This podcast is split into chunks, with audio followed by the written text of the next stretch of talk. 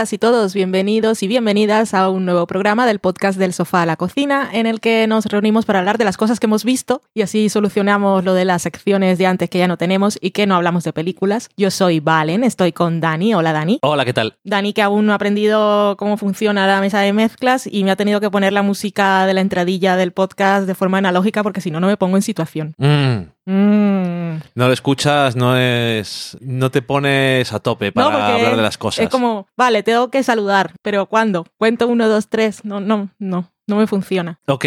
No soy del método, el método Kominsky, iba a decir una serie que no he visto. Quería- ¿Cómo se llama el método de los actores? Actores, del método. de método. no, pero tiene un nombre, no, no es por un señor. Stanislavski. Eh, es- creo que sí. Actors son actors. Eso fue por no verlo. Bueno, eso, vamos a hablar de las cosas que hemos visto, que hemos visto unas cuantas, no vamos a hablar de todas.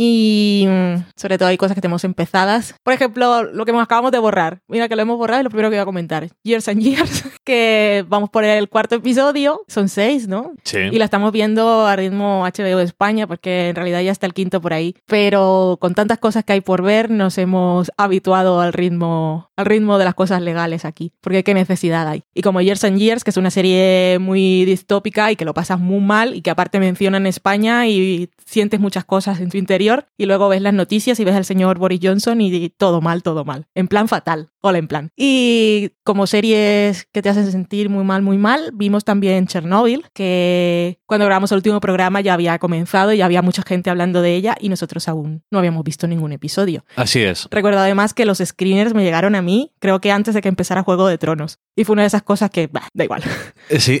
que no sabía ni qué era. Y lo hemos visto. Cuéntame, Dani. Chernobyl.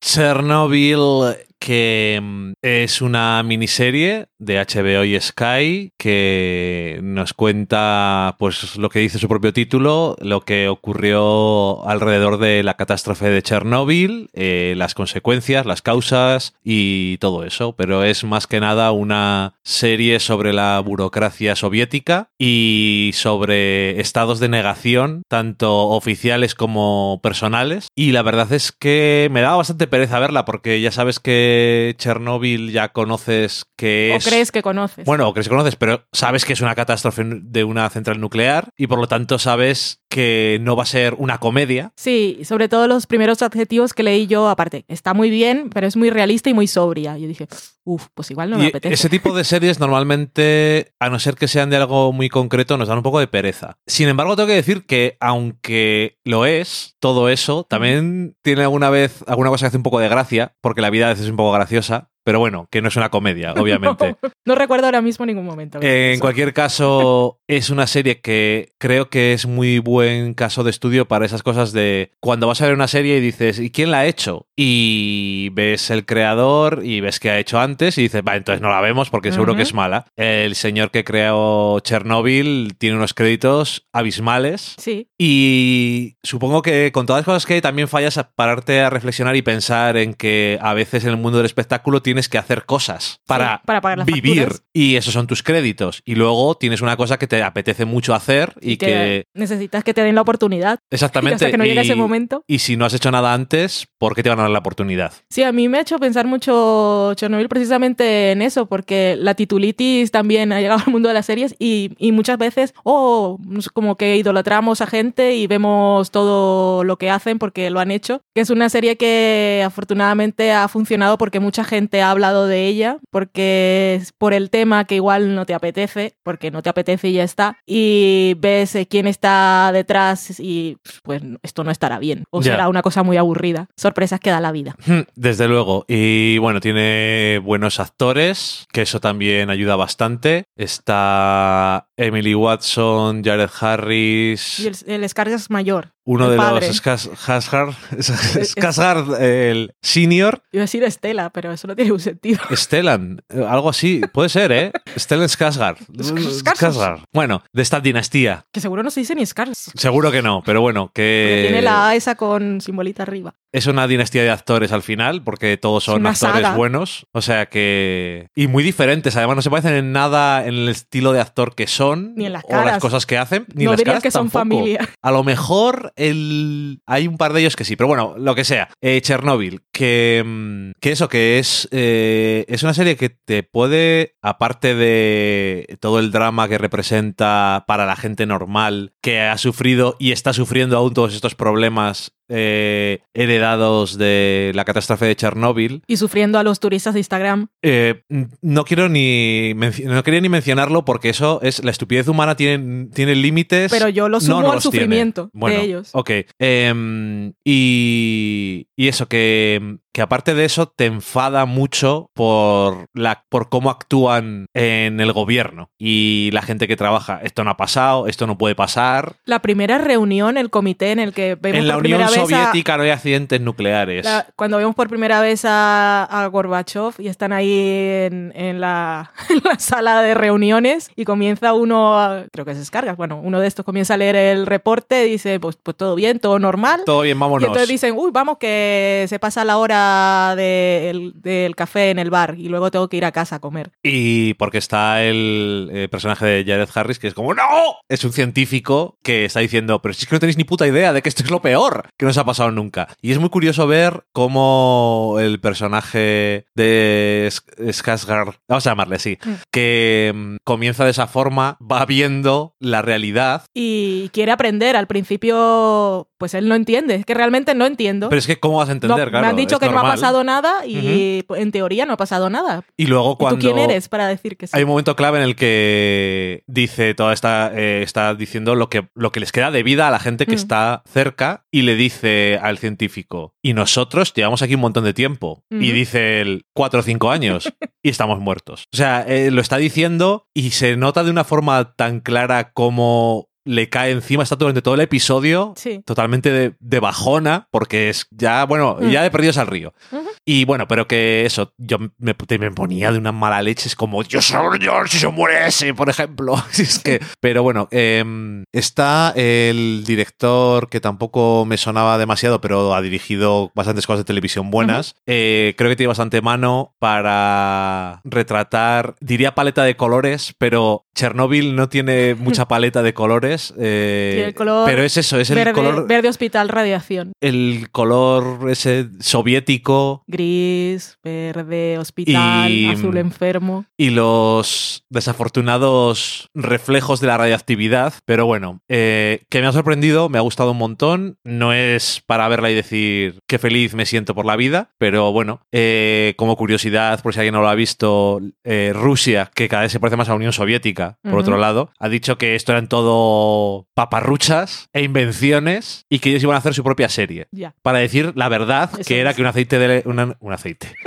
Un agente de la CIA había supuesto. sabotado eh, Chernóbil. El sabotado. ¿Eso nos dice así? Sabotado. Sí. Saboteado. ¿He saboteado? Joder. Acabo de salir de trabajar, vaya día. ¿Qué, está pasando? Porque yo lo había dicho solo para repetir. Ya, pero yo cuando lo has dicho, lo he oído y he dicho, esto es lo más normal. Ya, ya. A mí tampoco me da la cabeza, Valen, hoy. Estamos los dos súper potentes. Pero bueno, eso que me ha gustado mucho y no tenía ganas de verla, francamente, Mm. porque, por lo que has dicho tú, esto es una cosa muy y es una cosa muy seria. Pero está muy bien contada. Decir, eh, amantes de los animales, que hay... Cuarto episodio. En el Malo. cuarto episodio a lo mejor hay, no creo que llegue a cinco minutos, que igual no vas a querer ver. Yo no los he visto. Me parece bien. Eh, es parte de lo que pasó, pero realmente no... O sea, es una parte que es parte del drama de lo que ocurre y tal como lo representan también lo es, pero es una parte muy poco importante dentro de lo que es la serie en cuanto a tiempo. O sea que cuando dices, me quito esos cinco minutos, realmente todavía te quedan eso, Sí, con seis horas. con ver el inicio y. Que te y cuentan qué es lo que van a sentimientos de los hacer. personajes, sobre todo el personaje joven que te ponen ahí. Que es el punto de vista del espectador, Sí, eh, para el que es lo nuevo, que es algo peor que la guerra. Eh, son cuando veáis a tres, que se lo llaman los liquidadores, y van a un pueblo, hablan de animales. Entonces ya sabéis, si sois sensibles, yo recomiendo que no lo veáis. Y Es- si es se ve gente triste. con todos los efectos lentamente de la radiación sobre su cuerpo y se mueren muchas personas, pero a cada uno le afecta lo que le afecta. Y los Y- animalicos, pues ni siquiera podían hablar, no sabían, no les podían explicar lo que estaba pasando. Así que que es para que es mí eso, es más fuerte. cuando explican la situación, tú vas al pueblo, no hay gente porque Además, están que son evacuados. animales, estos animales son las mascotas que ha dejado la gente que evacuaron porque no se los podían Y llevar. los pueblos, eh, y los perros y los gatos de los pueblos de la gente, como no hay gente, Cuando escuchan una voz. una van a verte. En fin, eso mal, mal, mal. Es bastante dramático, pero Sí, bueno. Es una serie dura per se. Pero te está contando una historia que creías que conocías, que así la conoces mejor, es una historia real, y, pero lo que da más miedo es que aun siendo una cosa que pasó en, a mediados de los 80, en el 86, en la Unión Soviética, en una central nuclear, una cosa muy concreta, en un sitio muy concreto, y de hace bastantes años, eh, se siente muy actual el terror de eh, las instituciones y los gobiernos, lo que cómo pueden construir un relato totalmente falso y vendértelo como verdad sin preocuparse lo más mínimo lo que le pase a la sociedad. Ajá. Y también no solo eso, que ya es así como a gran escala, sino también que dices, no, no piensan en toda la población y todo lo que puede ocurrir y lo que podían haber evitado, sino la gente que está dentro de las mismas instituciones en un cargo menor que no- tampoco tienen acceso a la información y no saben lo que está pasando y no se pueden evitar las cosas. Es que- Estamos aquí hablando de una cosa nuclear, pero construirnos una mentira y contárnosla como verdad puede ocurrir en cualquier sitio. Y con cualquier cosa. Eso Mm. es lo que le hace relevante. ¿Por Mm. qué hoy en día, por qué hoy hablar de Chernóbil? No solamente porque es una historia que merece ser contada, Mm. sino porque es relevante en ese aspecto. Que empecé a leer Voces de Chernóbil, que es uno de los libros eh, que estuvo, bueno, en los que, los que usó el guionista para preparar la serie. Y el primer, el primer episodio, bueno, está contado, esto es un libro de no ficción, que aparte es una ganadora, iba a decir del Oscar, ganadora del Nobel en 2015, lo cual me parece perfecto para y el libro está más agotado que la leerla. leche. Y eh, lo- ella hizo una serie de entrevistas a pues, toda esa gente que, que sí, que seguía allí y había sufrido esto. Y lo nos cuenta cada entrevista no, no en formato pregunta-respuesta, sino como monólogo de, de la persona entrevistada. Y está muy bien. El primero es el de la mujer del bombero y es tal cual. O sea que tenía muchas historias personales la serie. Pero eso, quería decir que aparte estuve escuchando también algunos episodios del podcast oficial de HBO. No los escuché todos, aparte me los ponía para dormir y a veces me quedaba dormida en trozos o hacia toda la mitad del final. Pero él contaba cosas muy interesantes, cómo había elegido construir la historia, porque empezar por el final, por el, bueno, por el final, sí, el final de un personaje es el principio de, de la miniserie y él decía que como esto cualquiera que entrara a la Wikipedia y buscara el nombre del personaje que es real, sabría que será su destino. Entonces, ¿para qué ocultarlo si eso no es una revelación? Mejor empezamos por ahí, nos vamos directamente a unos minutos antes de que ocurra todo y entonces después en el último episodio es que vuelve a retomar todo el trozo de todo lo que ocurrió en, en, en la oficina de Homer, de la central nuclear, que entonces te afecta más porque cuando entras a la historia no sabes quién es quién, entonces sabes, bueno, este se equivoca y tal, pero tampoco en ese momento conoces la magnitud de lo que pasó, pero no realmente, si no eres un estudioso de Chernobyl. Sí, no está, no está muy detallado al principio y al final del todo, Ujú. en una cosa que hay, está, está muy bien porque lo vemos mejor explicado Ujú. y, y bueno, en fin, guay. Muy, muy, muy bien. Y a nivel visual también, una, una gran miniserie. Estará en las listas de todas las cosas del año seguramente y sobre todo una sorpresa porque no me la esperaba para nada y la, la había desechado al principio, confieso de verdad. ¿Tengo poco ojo? No, realmente no sabía nada, pero bueno. Otra miniserie que tampoco pudimos comentar en el programa pasado y creo que también tenía los screeners. No, no, de esta no tenías. Es Así nos ven, la, llaman, la han llamado aquí en España en Netflix. Es When They See Us. Eh, es de, sí, es de Netflix y la guionista y directora es Ava DuVernay, que la conocemos por Selma. Luego ha hecho otra película que la gente odió mucho, algo que era musical o fantasía. Ah, sí, la de mm, la adaptación de las novelas de Una arruga en el tiempo. Eso es. Que yo no sé nada, pero a la gente no le gustó. También tiene la miniserie esta de Queen Sugar que ha continuado, o sea, no, no está cancelada, está en emisión. Que nosotros vimos el primero, no nos convenció mucho y la verdad es que no lo he vuelto a retomar. Pero la gente dice que está muy bien. Pero en cualquier caso, aquí tenemos es- esta miniserie de Así nos ven, que también está basada en hechos reales y tampoco es nada cómoda de ver. Y nos cuenta lo que ocurrió con cinco jóvenes, bueno, adolescentes, niños adolescentes, niños Sí, entre Eran adolescentes. 14 y 16 años Adolescentes. en Nueva York, cuatro negros y un latino. Y fueron. Ocurrió un caso muy grave en Central Park. Fue violada y casi dejada morir una, una mujer, una chica que iba corriendo, y estos cinco chicos fueron manipulados por la policía esa misma noche para producir una serie de confesiones y finalmente fueron condenados. Uno de ellos, por tener 16 años, fue enviado directamente a la prisión de adultos. Como podéis imaginar, pues esto es bastante incómodo de ver. Desde el primer episodio que nos muestran esas, esas horas que pasaron estos niños sin compañía de sus padres, eh, encerrados por separado eh, con unos policías que estaban gritando y, en fin. Y, y eso vemos. El juicio, el cuarto episodio especialmente doloroso. Es una serie que te pone, te sientes impotencia, sientes mucha rabia, quieres atravesar la televisión y matar a mucha gente, especialmente a Felicity Hoffman, que es muy curioso porque ya ha sido declarada culpable bueno, por el asunto este de las estafas universitarias en Estados Unidos. Y verla aquí, pues es un poco chocante porque su papel es de gente chunga. o sea, ella supuestamente está, quiere resolver, el, debería querer resolver el caso de la chica que ha sido violada, pero no le interesa encontrar al culpable, sino condenar a los que tienen ahí. Y había mucha gente que decía, ay, esto como si igual han quitado escenas de Felicity Huffman porque no. Yo no creo que hayan quitado ninguna porque incluso mm, lo tenía en la cabeza para ver si se notaba, pero me di cuenta sobre todo en el último episodio en el que sientan en un café a hablar de un libro, eso es totalmente innecesario. totalmente. En, ningún momento me pareció eso. y al contrario, eso te hace odiarla más.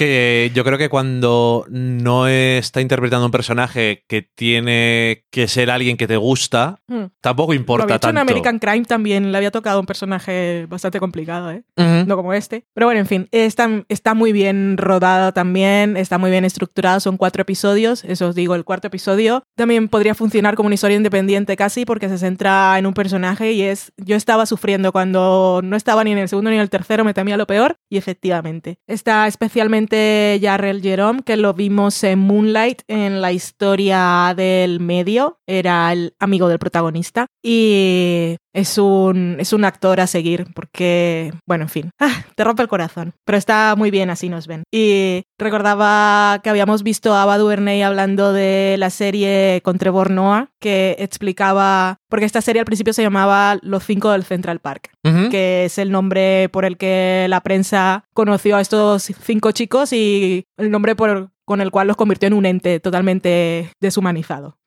Y ella decía que había cambiado el nombre precisamente por eso, porque quería humanizarlos y que la gente viera realmente quiénes eran y, cómo les habían robado sus vidas, pero también porque quería plantear una reflexión muy grande y es la pregunta que ella se hacía es ¿qué ven cuando nos ven? Hablando de los negros.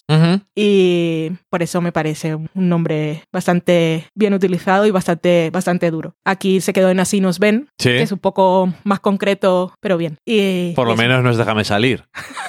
sí, verdad, cuéntame. Eh, cuando vimos el primer episodio sufrí tanto que estuve a punto de decirte que no la quería ver. Me dijiste que no la querías ver. No estoy a punto de decírtelo. Te lo dije y estoy a punto de no verla. Pero después de un poco me dijiste que eran cuatro. Sí. Eso me convenció bastante, pero me convenciste tú. Yo te dije que era jodida de ver, pero que menos podíamos hacer ya. sino verla. Sí, si nosotros eh, estábamos sufriendo viendo eso. O sea, en fin. Eh, está muy bien y es muy curioso porque el primer, eh, la, estructura, de los episodios está muy bien y el episodio en el que les ves crecer, el último episodio que yo pensaba, aquí nos falta de contar algo.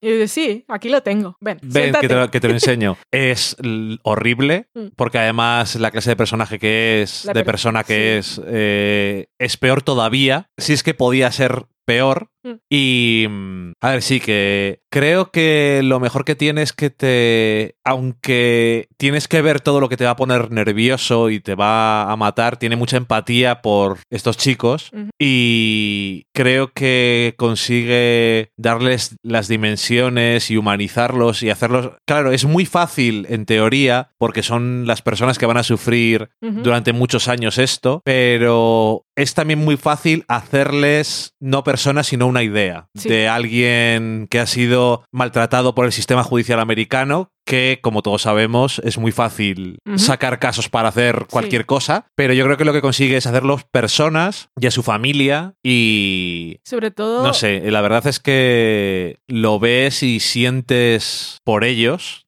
y con ellos y por eso el cuarto episodio es tan horrible Pero todos son muy duros de ver, pero al final creo que es una cosa que merece la pena, que qué menos podemos hacer que, que verlo, como decías tú, porque nosotros no hemos sufrido eso, pero deberíamos de saber todo lo más posible sobre ello. Sí, también muestra lo difícil que es la vida después de salir de la cárcel. O sea, Sí, es que es Los eso. han maltratado, han estado condenados injustamente, han pasado, han crecido en la cárcel y luego salen y no tienen posibilidad de hacer su vida, Es que- tal como está planteada la situación. Es que la mm, pues esa parte en la que entran bastante en detalle podrían haberla ignorado más. Y eso es parte de lo que me refiero. Y además vemos la vida de el padre de uno de los chicos, Sí, también es, de la hermana. me pareció interesante que no muestran tampoco a los padres como un ideal y que No. simplemente fueron las personas que se sacrificaron por sus hijos, son personas imperfectas también. Ya lo creo. Es muy y sale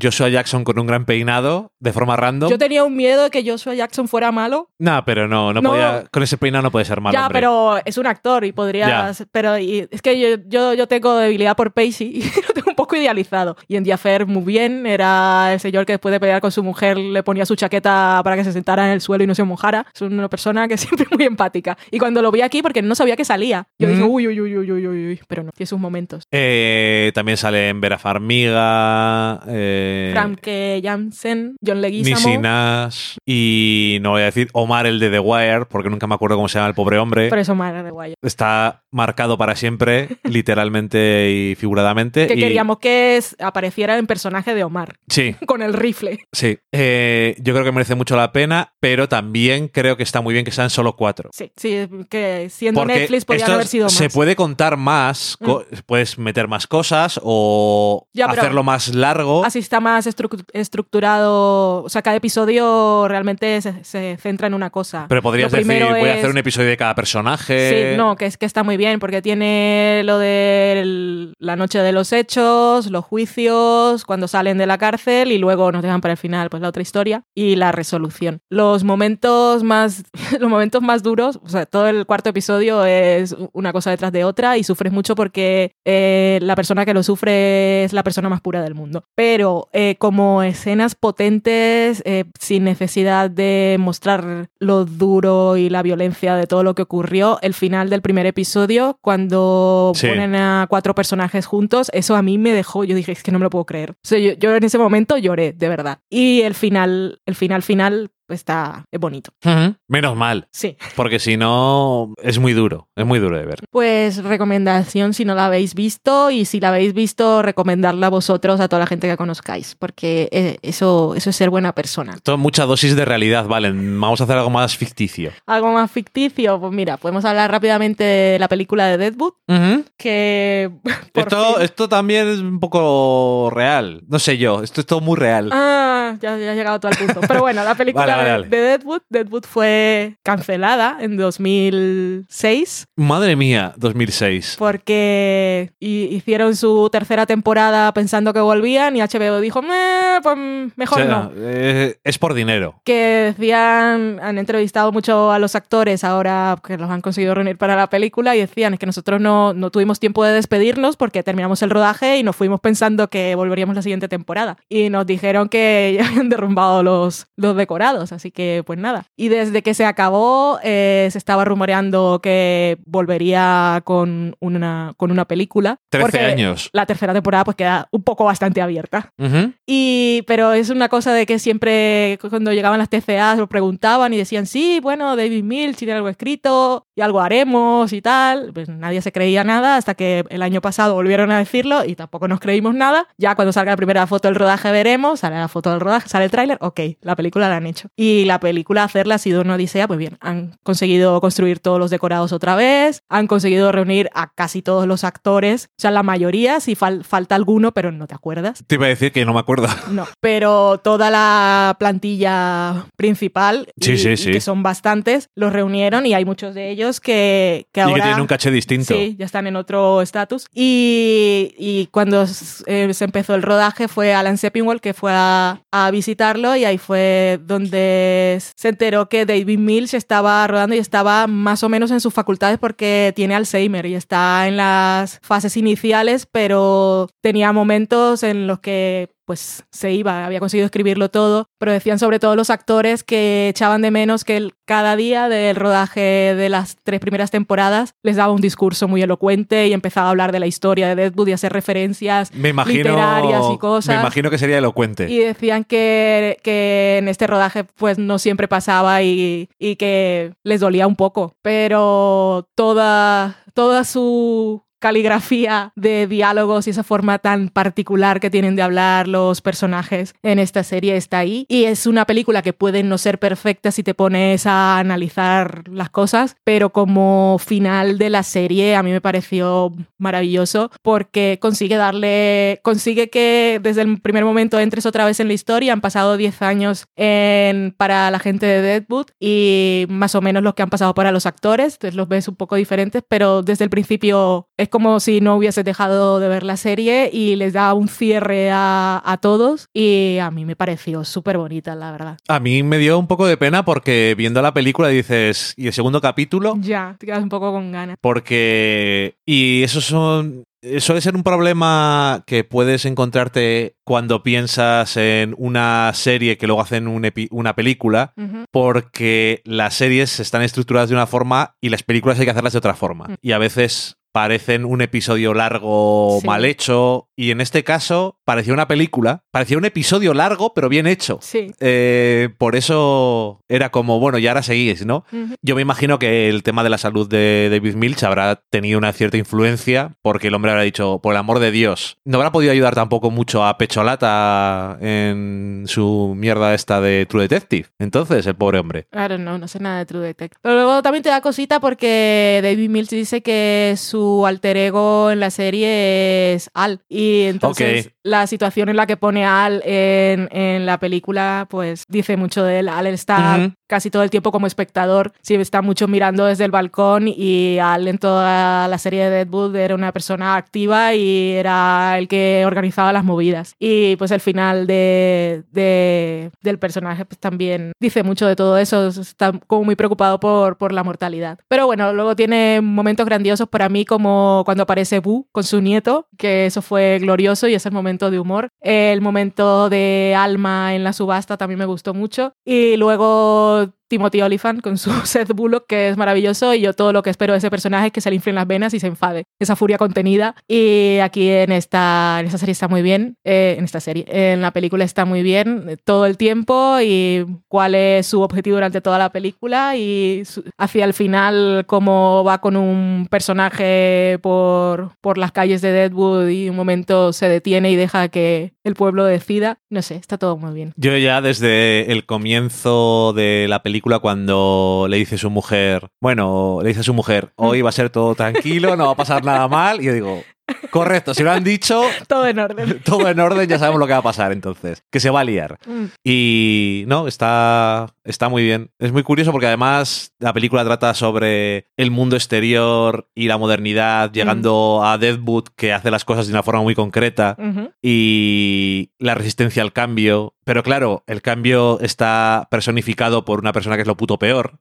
Entonces, son todos los sentimientos. Y lo de Al, tampoco había pensado lo de que es el alter ego de David Milch, pero sí que me había llamado la atención la situación en la que se encuentran en, en la película porque está muy de espectador y a la merced de las cosas, pero por lo menos tiene sus también sus buenos momentos para, bueno, decir esos diálogos y tiene tan perfectos. La frase final, que es maravillosa. La frase final es maravillosa y al final siempre que tienes a, a este actor tienes algo bueno, pero cuando dice este diálogo es como que le ves en su forma perfecta, no sé por qué. Y nada, que está muy guay. Muy bien, Deadwood, sí. Bueno, es que esto está hecho obviamente para los fans.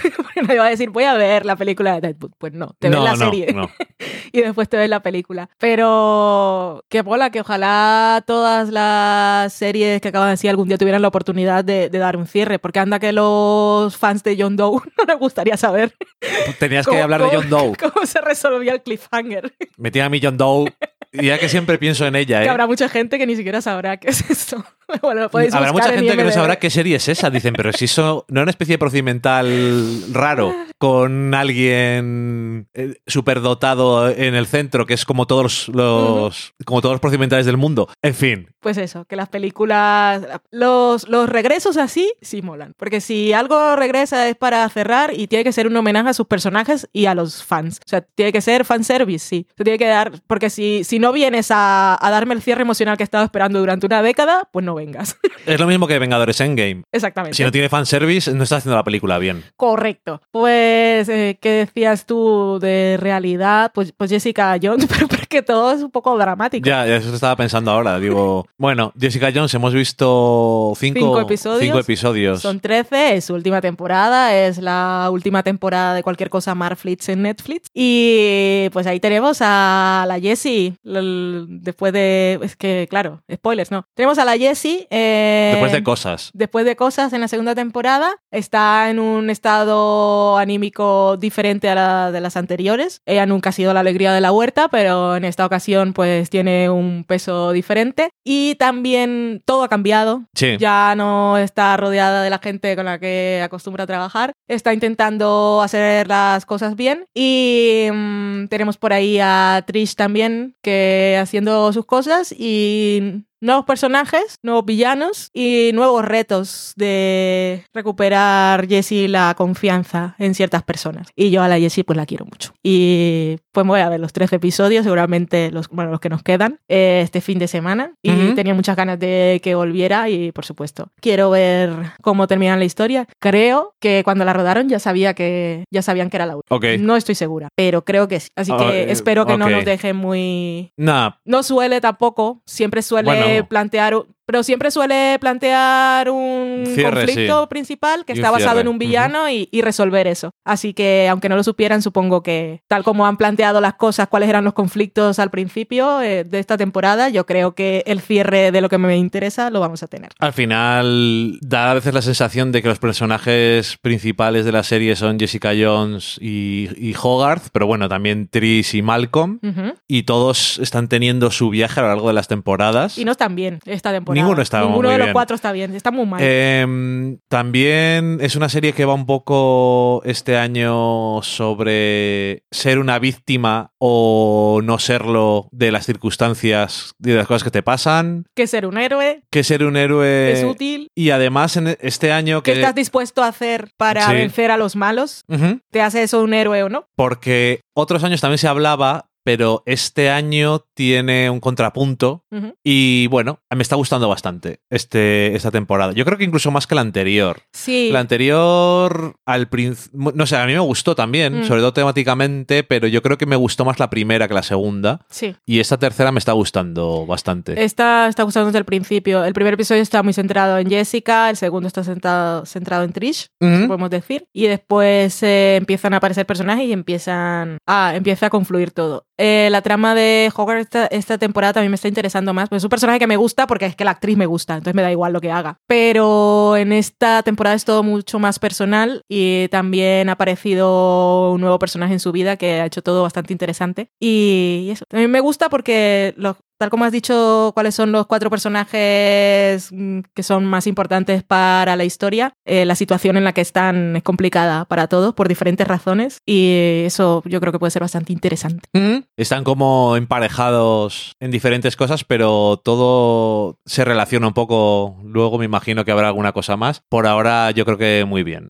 Y ahí está la Jessie. Y por último comentamos el regreso de Big Little Lies, que tengo ahí screeners, creo que tengo cuatro episodios y me pondría a ver el segundo ya. Sí. Pero es que no tengo tiempo, los tengo desde hace días. Pero bueno, ha regresado, hemos visto el primer episodio como todos los demás y queríamos que volviera Big Little Lies. En principio No. no, porque el final era No, no, perfecto y maravilloso. No. Ahora, ¿ha vuelto Big Little, Big Little Lies y la quiero ver? Sí, por supuesto, porque tiene todo lo que me gustaba y aparte han añadido a Meryl Streep, que tiene un personaje que es la cosa más odiosa y más maravillosa del mundo. Porque es que la mujer es odiosa, pero tú también tienes que entenderla.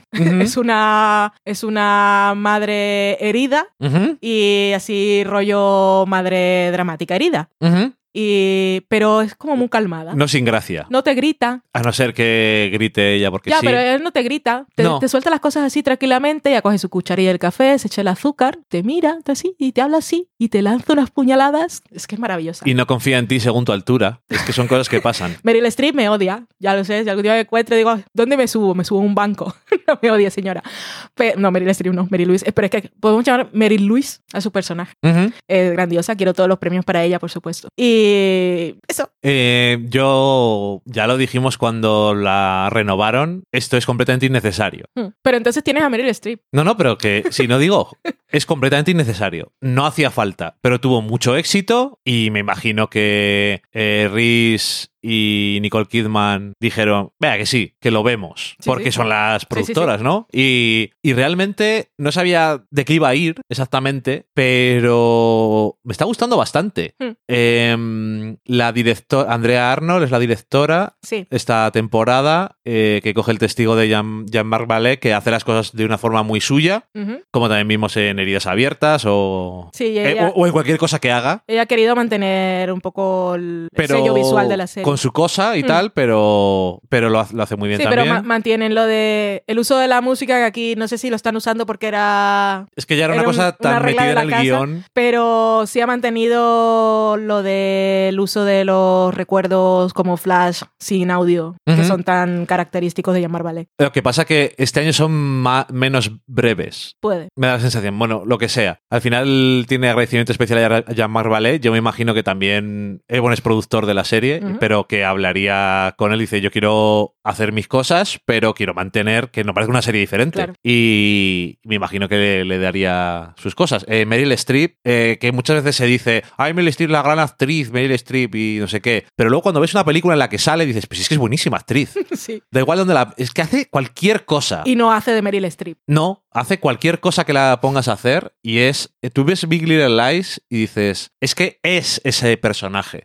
No está actuando y es Meryl Streep. Es prácticamente imposible que se te olvide que es Meryl Streep, pero se te olvida un poco. Sí. Tiene tanta sutileza en algunos gestos, en la forma de hablar, en cosas no verbales que son súper importantes, pero le da una dimensión al personaje. Quiero decir, no lleva trabajando tantos años y recibiendo nominaciones a los Oscar y todas esas mierdas que a veces son un poco gratuitas, parece, Sí. pero realmente cuando esta mujer deje de actuar y le dé un homenaje, no sé ni qué van a poner en la pantalla, si es que lo hace todo bien. El- eh, la introducción, o sea, la, la creación de su personaje, porque no estaba en, la, en Sí. la primera parte. Pero bueno, tal como quedaron las cosas en la primera temporada, las protagonistas ahora comparten un secreto. Y la amenaza que veíamos nosotros era la de la policía que las estaba mirando con, un- con los binóculos. Ujú. Pero la amenaza es realmente Meryl Streep, que es la que, bueno, Mary Louise, que es la que quiere descubrir qué fue lo que le pasó a su hijo. Entonces me parece lo más maravilloso, porque de otra forma habría sido un poco... "Meh". Ya. Porque, porque esta gente quién es, que me vas a contar ahora quién es la policía, pues no me interesa. En cambio, esta señora llega y sin que te desarrollemos, ya sabemos quién es, es la madre de, y es muy inquisitiva y es muy... Muy toca huevos, sí. Sí, pero entonces- que lo que dices tú también es que es, quiero decir, sus razones tiene. ¿Qué tal estás? Pues mira, no puedo quejar. Bueno, sí puedo quejarme. Ah. En fin, que Pues está muy bien. Así que eso es lo que os contamos, que hemos visto nosotros estas dos semanas. Ya está bien, ¿eh? Unas cuantas No cositas. está mal. También vi yo Scam, España, la Ujú. segunda temporada. Me gustó muchísimo y os la recomiendo a los fans de Scam y a la, a la- a la gente en general. Que está muy bonita, muy bien hecha y pues me sorprendió los temas que abordaba. Y el final con un grupo de gente mirando el atardecer con un objetivo muy concreto me pareció una cosa que no me habría imaginado nunca que harían una serie en una serie española y mucho menos en una serie juvenil. Así que muy bien. Con esto tengo, tengo mi alergia rara y me pica un montón el hombro. Intentaré prestarte atención cuando hables. Lo dudo mucho. Cuéntanos cosas en la sobremesa. We're sorry, the number you have dialed is not in service at this time.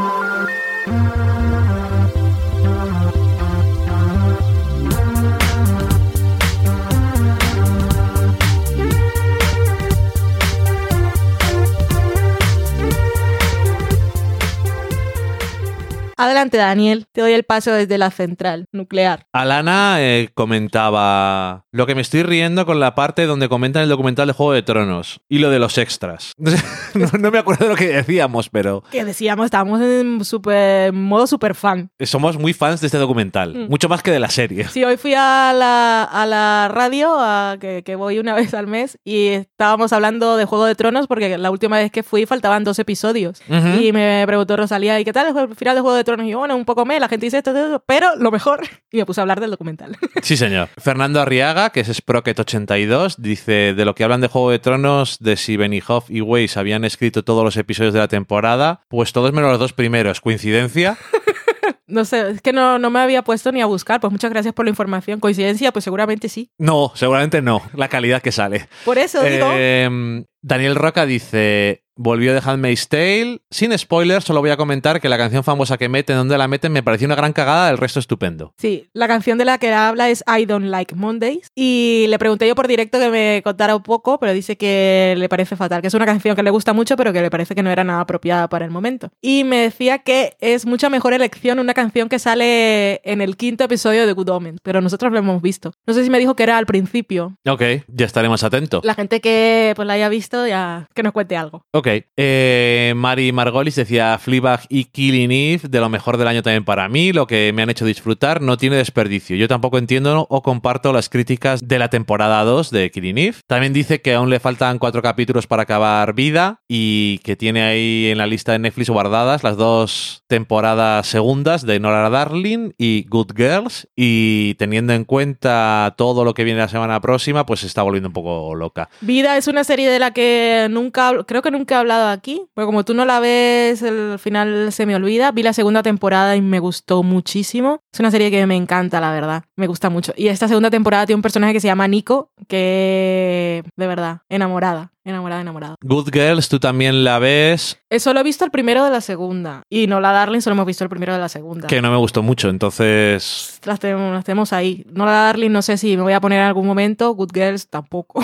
bueno. Eh, Good Omens dice que no, que le sigue dando pereza, aunque se queda con las fotos que ha visto de John Hamm en la serie. Pero a la que sí que me anoto para ver es Years and Years, ya no digo ni en verano, que esto empieza a dar vértigo. Years and Years, hay que verla ya, Maite. ¿Y mm, qué más decías? Que Good Omens no la va a ver. Ah, Good Omens. Sí, es que, que por eso te preguntaba, porque me había quedado que quería decir algo. Nosotros no la hemos acabado. De Good Omens he leído nada, no he leído nada malo. Hay gente que no le mola mucho y luego hay otra gente que dice que está muy bien, que es muy divertida. Así que yo creo que nosotros podemos ser del lado divertido. Mm. A mí me gustaba. Y John Hamm, que es una cosa, me quedaría con sus fotos, pero es que a mí John Hamm en comedia no me gusta. No puedo. Hay gente que dice que es buenísimo en comedia, pero yo John Hamm cuando no está haciendo papeles dramáticos no me lo creo. Digo, es John Hamm leyendo el guion, intentando hacerme reír y no lo consigue. Entonces no. Y Ahora, en- el momento en que llega a la librería haciéndose pasar por humano y preguntando por pornografía, pues está muy bien. Eh, cuando está en Unbreakable tampoco te gusta. No. Bueno, es que ahí aparte menos, hay menos, porque está haciendo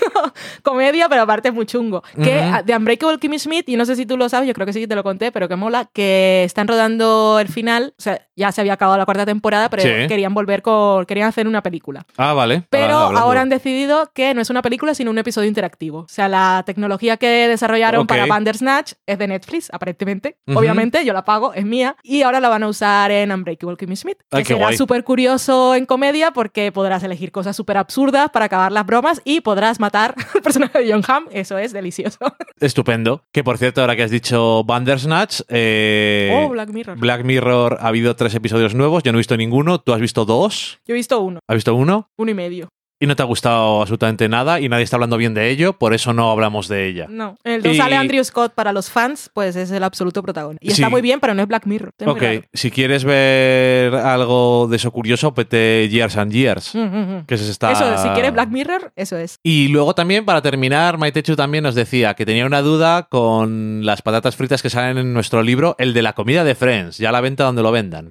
Eh, están fritas, están ya frías y en una hora me las tengo que llevar. ¿Pasa algo si las meto en bolsas así a saco? Yo revisé la receta por si acaso, porque no me acordaba, pero le dije que si era meterlas en una bolsa para llevarlas al sitio donde las van a comer, supongo que no pasa nada. Y además me decía que no era la primera vez que las hacía, que, Ah, que es una de sus recetas estrella y que siempre triunfa. Pues qué, qué guay. Así que sabrá enseguida si se puede meter en bolsa o no, ya nos dirá. Dinos por favor.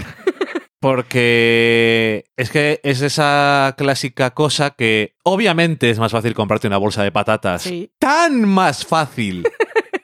Que además, si has quedado, puedes quedar en la tienda de abajo del sitio, ni siquiera tienes que cargarlas. Entras al Pero- sitio y las compras. pero están guays. Y además puedes decir, son caseras. Es que eso no lo puedes decir siempre. sabes lo que estás comiendo de verdad. Es literal. Y luego tengo un par de comentarios en Evox. Cuéntame. A ver, Ezequiel Merino nos dice, Valen, tengo que preguntar, ¿cómo funciona todo lo de los previos que veis? Entiendo que Valen, por su colaboración con Fuera de Series, tiene ese acceso privilegiado, pero Dani no se, salta las, no se salta las restricciones. Maldito lisiado. ¿Lo veis online con una cuenta de Netflix, Amazon, HBO en modo Dios? ¿Cómo funcionan los acuerdos? Puede ser puro cotilleo, pero me mata la curiosidad de estos entresijos. Pues te lo cuento con mucho gusto y parece una cosa curiosa para contar a todo el que alguna vez haya tenido la curiosidad y no se atreva a preguntar. Todo lo que siempre quisiste saber sobre el sexo y es una peli de, de Woody puto Woody. Bueno, referencia mala, borrad.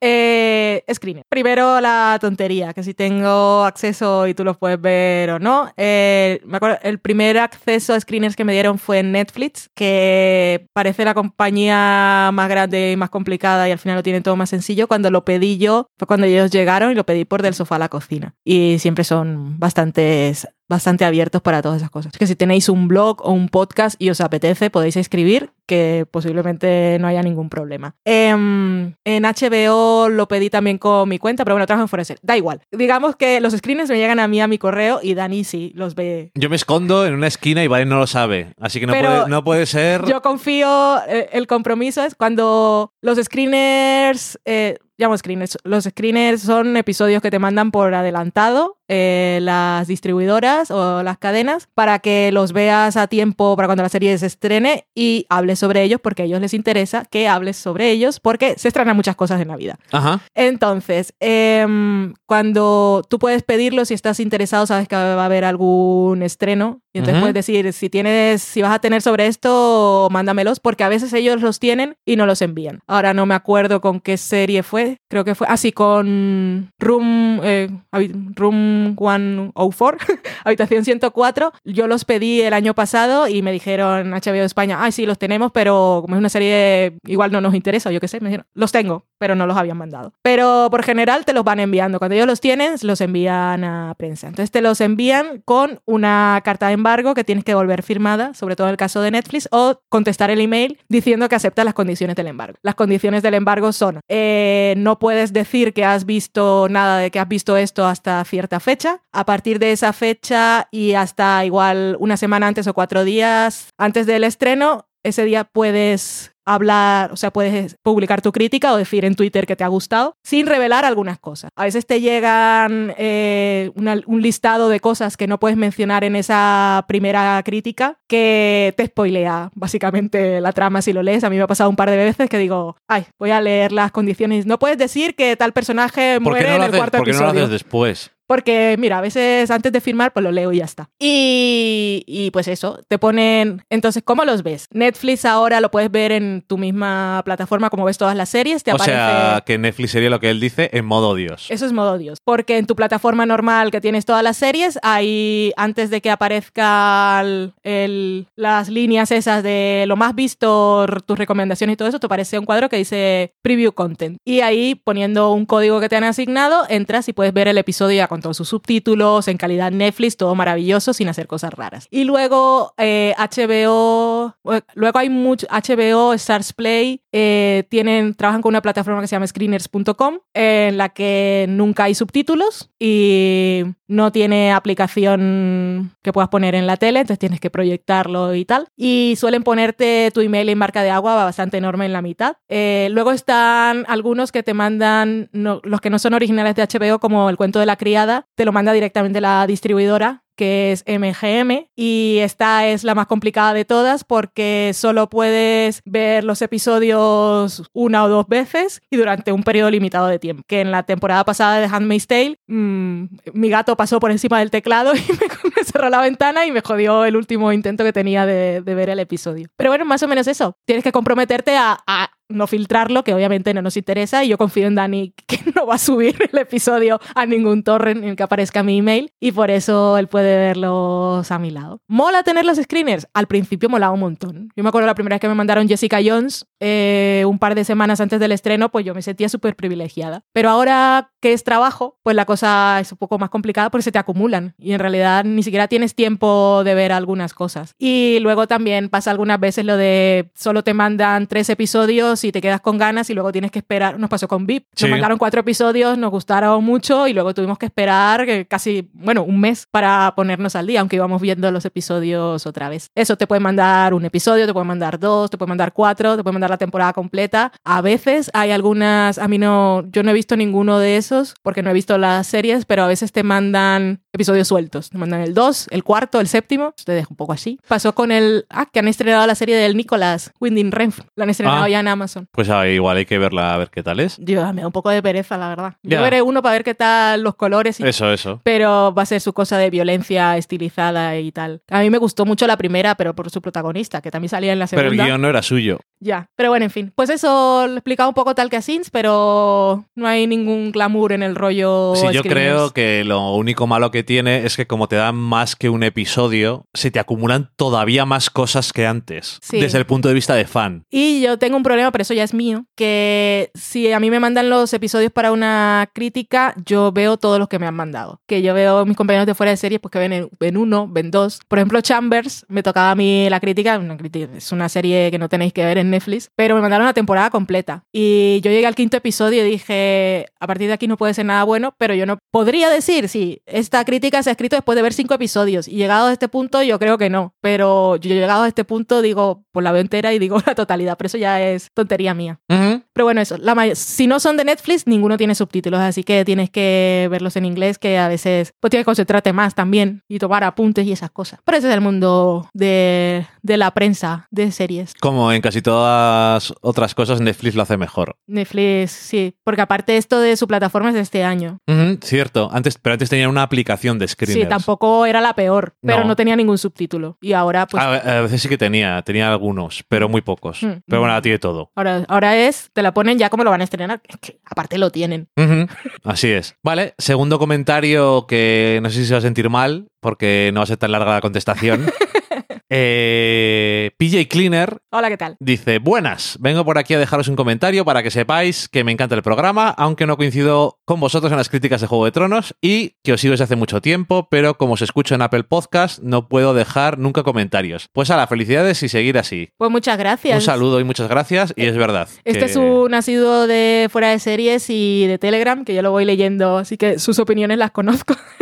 y PJ Cleaner tiene un podcast que se llama Series Reality, en el que está con Miriam y con Jessente Regado, eh, que hablan de series y, y hablan de realities. Es- pueden decir que es el único podcast español que habla de realities. Comentan mucho Survivor y esas cosas. Y eh, a veces también tienen invitados y pues si os gustan las series y los realities, pues ya tenéis fácil recordar el título. Pues con eso hemos terminado, ¿valen? ¡Oh, se ha acabado! Muchísimas gracias por escucharnos. Contadnos vosotros también las series que veis y, y decidnos. Sí, que, luego nos van a dar ganas de ver más series, Valen. Si no, Oye. no tenemos nada de tiempo. Eso sí, Masterchef Australia lo vemos todos los días. Masterchef Australia. es verdad. Luego te quejas. No me voy a quejar. Prioridades. Pre- tengo prioridades.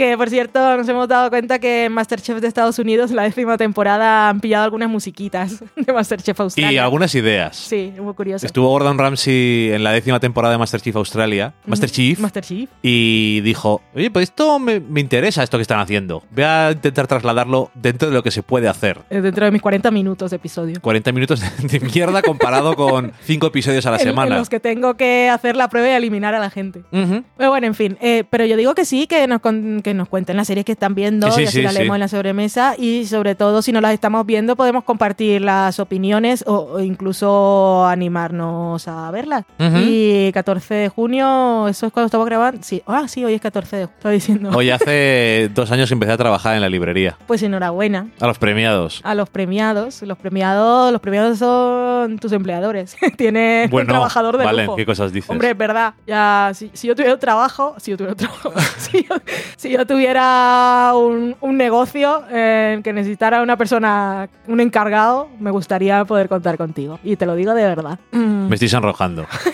Pues yo no tengo nada concreto que celebrar hoy, pero dentro de un mes y un día será mi cumpleaños. Muy bien. Y hace calor en Burgos, hace 20 grados según nuestro termostato en casa, sin tener aire, y, sin tener aire acondicionado y con las ventanas cerradas toda la tarde. O sea que bien. ¿Vosotros qué tal? Contadnos eso del clima. Eso es lo. Ya decía yo que tenías que despedirte con algo del clima. Y la Rebequita, me he comprado un kimono, de esos, no un kimono de voy vestida de japonesa que sirve el té, sino de estos que son como De- Rebequita manga corta. Ujú. A ver qué tal. Ok, guay. Tengo ganas de vértelo. No te lo enseñaré. Y nos vamos a una boda el fin de semana que viene y yo voy de vegetariana. A ver qué me dan. Y vamos a una finca que se especializa por tener sus, sus vacas guayu y sus parrillas. A ver qué es. Igual te dan la hierba que comen las vacas. Alfalfa. Adiós. Adiós.